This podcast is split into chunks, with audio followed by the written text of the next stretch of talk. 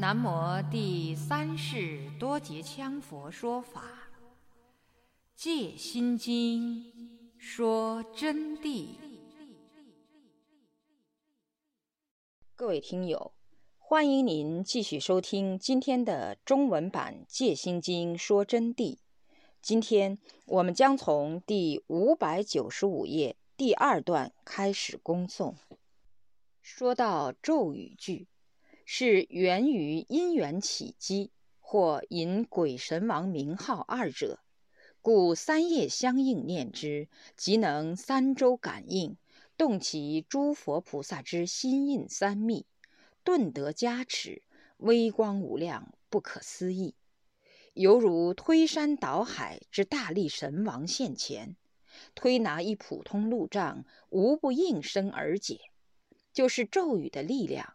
除了我刚才给同学们讲的，还有牵涉到鬼神王名号，因为鬼神王的名字是十分的隐秘，他们不愿意告诉其他人的。就正如有的密宗的上师或者更高的佛菩萨，有些特殊的巨圣德，他不会告诉你他到底是谁降世而来，因为他那个是绝密。他宁愿把他下边那些弟子的名字、威神的了不起的他的学生的名字讲给你听，他都不说他是何许人也。不要说是他，就在这里给同学们举个简单的例子，就是神仙家啊，也不容易轻易暴露他是何许人也。我是何许来者，你们知道吗？不知道吧？我给你们说。我是惭愧者。张良刺秦，大家好像都知道这个典故。那么说到这里，又同时给同学们讲到忍辱上面去了。张良啊，刺杀秦始皇，用铁锥及铁锤、铁锥，没有把秦始皇打住。二十四层黄罗伞，张良于山崖之上。用吊锤打下来，将其中一部黄罗伞打为粉碎。但是秦始皇的车不是那部车，因为秦始皇一化妆出来啊，他有二十四辆车，二十四个秦始皇跟他同样样。但张良一打了以后就开跑，跑到中途啊，就有一个独木桥，单板桥，上面睡一个老人。那么张良呢？走到那儿以后，就不敢从老人的身上跨过去。但是后面追兵已经来了，就请求老人啊，就说：“老尊严啊，请你让开一条路啊，我要过桥啊。”这个老尊严就说：“孺子何知啊？五只驴掉于河中，快去捡来。”就说。你这个奶娃子，幼稚的很的小子，你懂什么？照我们现在就说，我的鞋都掉到地下河里头去了，你还不快去捡来？张良一听以后，往桥下展眼一看，有一双红粉靴鞋，他一个纵步就飞将下去，就把两只靴子提上，然后跳上来，为了礼节。也不敢冲过去。此时啊，这个老人啊，同样不让开位子。但是张良呢，就说：“我把鞋给老尊严穿上。”老人就把脚翘很高，正穿鞋的时候，他用力一蹬，这个鞋又掉到河里去了。又说：“孺子何知？你快去捡来！”又骂他：“哎呀！”张良真是没有办法，又跑去捡来，捡来以后又给他穿，他又一蹬，鞋子又掉下去了。老翁又说：“孺子何知啊？你快去捡来。”张良把他根本没有办法，因此有三顾炉中履这个说法，就下去把这个鞋抓起来，刚刚抓起来。这个老翁就说：“如此何知？尔当跪下，方与吾穿鞋。”就是你要跪倒才穿得起嘛。你怎么没有经验呵？你站着做啥？张良一听了以后呢，哎，管他的，跪倒就跪倒。哎呀，看样子追兵都要把我抓住了，赶快就双腿跪下去。跪下去，果然穿起了。刚刚把鞋一穿起，只见老翁凭空一转，飞身而起，哎呀，飘然就站在桥上。好像是云雾中的烟团一样，那么轻巧。此时啊，张良就顿时觉得非同小可，就一下跪下去了，就说：“望仙翁搭救。”就喊一声。老仙翁就说：“你何必为刺客之流啊？”就指导张良啊，就说：“你为什么当刺客？呵，你为什么？”哎呀，望仙翁搭救。明日早来，仙翁就叫他。你明日早来。说完以后，转眼这个仙翁就不在了。张良就跑去藏着了，就没有跑了，山里头藏着。哎呀，晚上肚子又饿了，也没有办法。第二天，到老百姓的家里面找了一点东西吃，然后照着这个方式啊。就走到仙翁所指的那棵大核桃树下面去等着，结果等到天亮都没有来，张良又回去了。第二天早上又来，还是没有人，就等到第三天又照常去。第三天去了以后，这个仙翁突然出现在面前，由东方而来的，就哈哈大笑。你二日何必来迟？就问他。张良马上就跪下去：“师傅啊，我没有来迟，很早就来了。”仙翁讲的：“你何必来迟？”又再问他一句：“哎呀，弟子来迟有罪该死。”张良就马上说：“本来没有来迟，你看人家的境界。”这样子还要承认错误？这个仙翁从怀中搜一本书出来，就拿给他。张良拿来一看，封面上有几个字，叫“奇谋胜算”，然后一下跪下去给仙翁顶礼，请尊问师傅仙名。仙翁哈哈大笑，然后就说了一首偈子。我居住后十三年，得见黄石一片，即是吾也。说完以后，飘然就走了，就根本不报任何名字。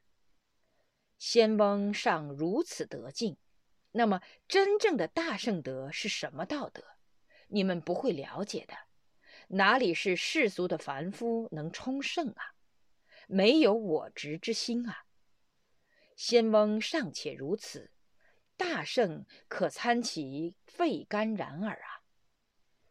后来过了十三年，两军交战，张良打到那个地方，在那个树下就想到啊，曾经仙翁传我奇谋胜算之法，就在这儿传的。那么现在我要在这个地方来等我的师傅。做着做着的，突然下面坐穿了，那些兵挖战壕啊，就把这下面掏空了，一下坐穿，哦，一下漏下去，然后发现底下有个石碑，石碑下面有一片黄颜色的，就像我们经书封面一样的颜色，那个纯黄，纯黄上面有个碑，上面写的是黄石公墓。哦，他才知道是原来是神仙黄石公。你看，这是怎样考验他的？就是神仙他都不愿报名，同时魔鬼也要学这一套，因为他们八方扰乱，四处作祟，随时随地坑害众生。因此，他们就不愿意暴露他们是什么人、什么魔，当你知道他的名号，只要一喊上他的名号，他就会很怕。他觉得你的神通比他大多了。如果说你没有神通，怎么会喊出他的名姓来呢？他就会产生这个感觉。所以说啊，以鬼神王名号，那么同样可以组成咒语，只不过这是佛陀和等妙觉菩萨才做得到的啊。但是在这里告诉同学们，鬼神王名号固然能组成咒语，但绝不能我们去组成咒语，要佛陀和等妙觉菩萨才有他们的心玄之咒语。这是般若的功德结晶，而不是我们凡夫心识造文所具即能成咒语的。但是咒语必须依附于三业相应念，即能三周感应，才能打动诸佛菩萨的心印三密，才能顿然得到加持，才能产生无量无边的微光雄力，才能得到不可思议。才能得到有摧山倒海那么大的威神王力现前的境界，好像是推拿一普通路障一样，就是说不加任何人为之力，即能应声取下来。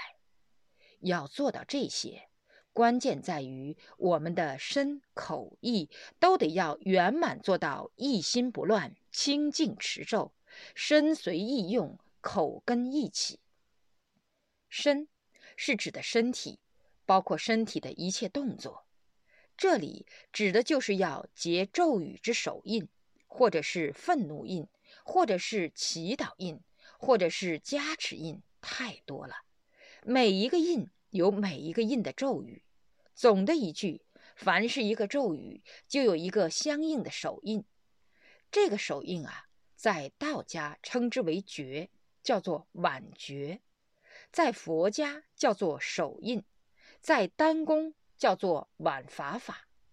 那么不管它什么东西，就以佛家的名称而论的，就叫做手印。手印还有身印、脚印。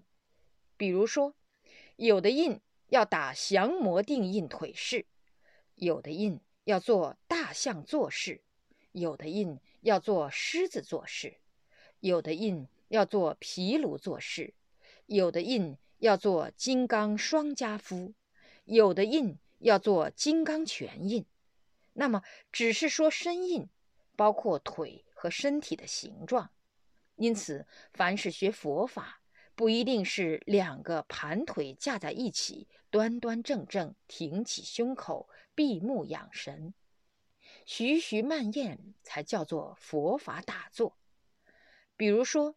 大象做事，雄狮蹲式，甚至于要用手撑着自己的下巴才能产生效益，而且哪一个指母扣在哪一个位置都有具体的手印。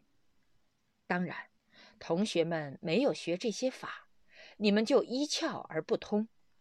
如果说能懂到这些法，你们就会完整无瑕的知道其中妙理。比如，有的做事不能入定，但是改换了做事以后啊，就会顿然妄念空寂。不管怎么样，都得要深夜结印，口业要持诵语音，语音还要单调连珠压齿，要有上师教你菩提颂和金刚颂、三昧耶颂三种诵法。比如说金刚颂。要朗声而诵，要有金刚威神之力；菩提颂要悲悯而持，要有慈母爱子之心；三昧颂要离体观诵，不在体诵，不用口诵，而用宇宙的语言与你本身的法相和合，诵出音量。这种诵法都是建立在金刚颂和菩提颂上面的。因为你不能得定，你就无法注入三昧耶境，所以就不得诵咒。所以有前因，方才能做后果，要有基础的。今天台湾有一位很大的名人，他在我们中国来投资。我今天把他跟黄老同学介绍了，他们一认识，他就要求要来听我讲法。我明确的回答了他，我说你不行。我没有怕他多心，因为他愿意马上拿出钱来帮办企业，但是这是原则。我说你不行，他说怎么呢？我说你听不懂，你没有基础。他说我能听懂，我很有学问。你的学问不行，在法理上用不上。我就明确的告诉了他，是不是这样给他讲的？一同学答是。我说，因为般若不是你听不懂，比你水平高的都听不懂。你要听懂，就好好到文殊院去买一点佛书来学习。他说：“什么佛书？经书我看了很多了。”我说：“什么我都不想问你。我现在需要你的是看科学家著的佛学，不要看经书，因为经书你也懂不起。”论学和当代佛学家讲的有很多都有严重问题，说白了不实用，弄错了，不是那么一回事。因此原则上就是不允许他。他感到非常难过。他说：“那么我就只有等以后好好来应考了。”我说：“好，等到你来考。”我就这样告诉他的。这为什么？同学们要知道，作为一个基本佛教基础都差的人，怎么能听得懂般若呢？他应该从另外一步学起，这样才不浪费时间。因为我不能放下大家，专门为他做开示。如果是那样，当然他也会听懂。但是现在时间、空间都不允许我这样。这是缘起不合啊！除非他把我讲的《戒心经》说真谛多听几遍，还差不多。那么佛法上既然有这么复杂，就同学们也很多人都还没有入门的，怎么办？一切依法修行，要入门。这里是随意讲了一点道理给同学们听。现在。我们继续讲下去啊，就是说，懂得咒语，口业、身业、意业在观修。意业就是将我们的思想紧紧锁住于本尊地相。上师所教你们的本尊地相，哪一个咒有哪一个咒的本尊地相，只要能三业相应，就等于是推拿一普通路障一样。一个起重机推一个十斤重的石头，在四川人的话来说是没得捞毛，因此无不应声而解。这心经书是与佛咒无二无别的，观世音菩萨这个咒力般若之力是与佛说的咒是无有差别的，此经与佛咒无二无别。观世音菩萨的般若之法门是与释迦牟尼佛呈现的般若法门没有差距的，因为观世音菩萨本来就是佛，悲怜众生而化转菩萨。那么他说的法能驱生死烦恼之魔，所以是真实不虚之大神咒。为什么生死烦恼成为魔？如果同学们聪明一点，就会知道，你们之所以每天愁眉不展，时而高兴，时而痛苦，就是有烦恼。何况在座的同学要知道一个无常的道理：有情决定死，无情决定灭。有生命，你们个个有，因此个个都将把当体之体灭掉。当体灭掉，并不是说把我们的四大肉体灭了，不是这意思，而是由断灭我执而灭当体。悟道的人就懂了，知道我说的是什么；未开悟的人是不懂的。至于解脱轮回，那是要从法性之中去解脱。在座的同学已经有证到了有余一涅盘，甚至于很高的境界般若的见地，但是你们啊，还依于一个体制，这些体制都是会坏的。我这里不是一概而论，比如对有的同学来说，也许是无余一涅盘，坐在我们这儿听我讲佛法。那么，不管你是有余一和无余一，在我这儿就是我的听众，你们得尊重我的佛法，是尊重观世音菩萨。讲的不好，明天你们提出来，上师有错就改正；没有，我也要反照我自己来检查有什么不对的地方。但是还是那么一句话，请相信我，不会错的。因为加持力能说明，实用效果能证明，说的天花乱坠而没有效果，那才是错的！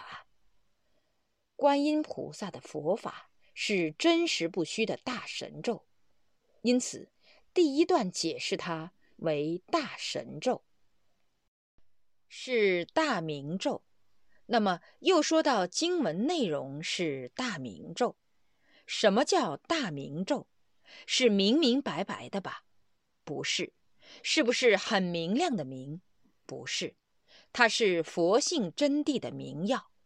世间的黑暗啊，大小各异，但均有明白的时候，都有明亮的时候。夜晚再黑，天要亮；地壳再黑，地壳变迁也要让它得见光芒。唯独轮回生死长夜的黑暗、长劫的暗昧，是无有光明之日。也就是告诉我们，我们这一生几十年一下就死了，死了以后又再转轮回，变猪、变牛、变狗、变马，或变上三道的神仙阿修罗，再转人，但是终归脱离不了一个死轮回。成住坏空，脱离不了劫灭，因此这种痛苦就称为黑暗。这个黑暗是永远没有明亮的时候，是针对众生而言。而般若智慧光明呢，它是能生大明，照耀于无边阔际的众生的心扉，打开你们的世俗凡夫心田。